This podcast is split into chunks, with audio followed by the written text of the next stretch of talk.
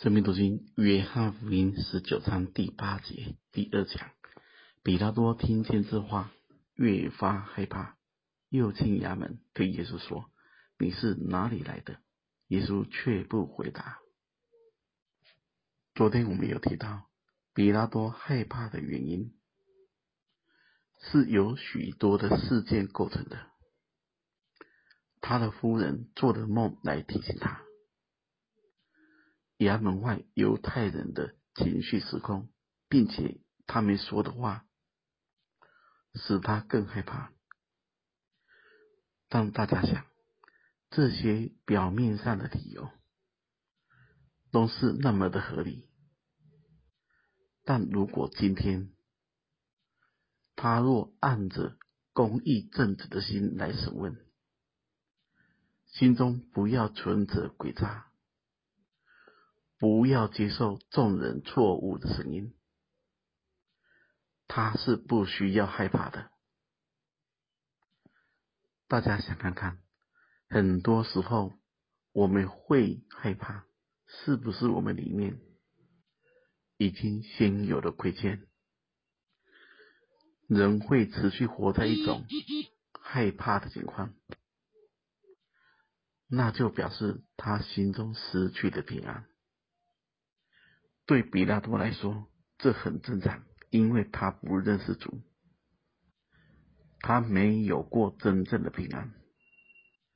但对我们来说很重要，我们里面有一位主，活在主的同在里，没有害怕的理由，除非我们里面不按着真理行，有亏欠的事。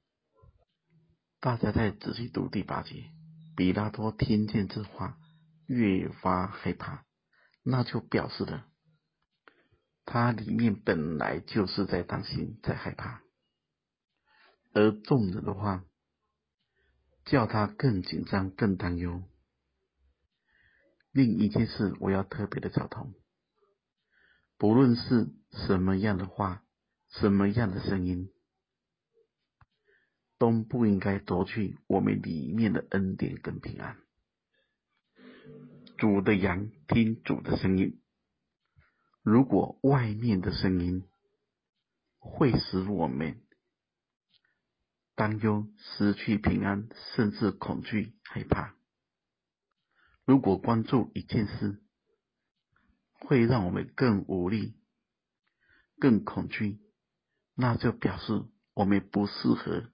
太过度的关注这事，就好像这一次的疫情，这个阶段是最严重的时期，天天都有人死，天天都有新的患者。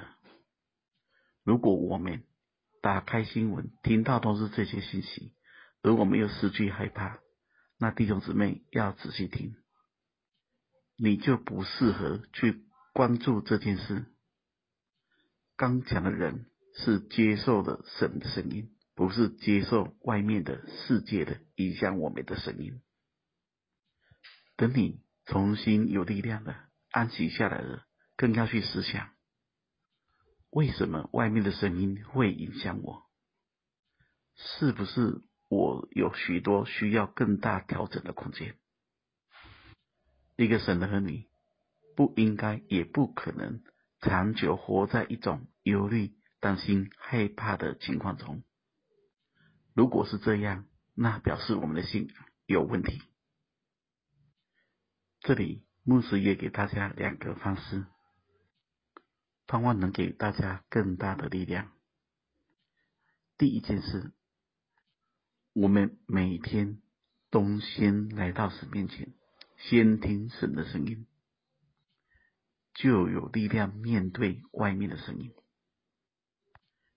第二件事，多去回应叫我们心里舒服的事、喜乐的事，不要跟还未发生的事、跟不能解决的事过不去，把心思意念抽出来，多去回应美好的事，这样日子久了。我们就很自然会发现，我们会一直活在神的同在跟平安里。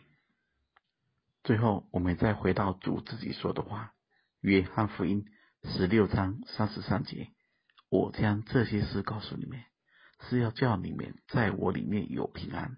在世上你们有苦难，但你们可以放心，我已经胜了世界。”愿神赐福大家。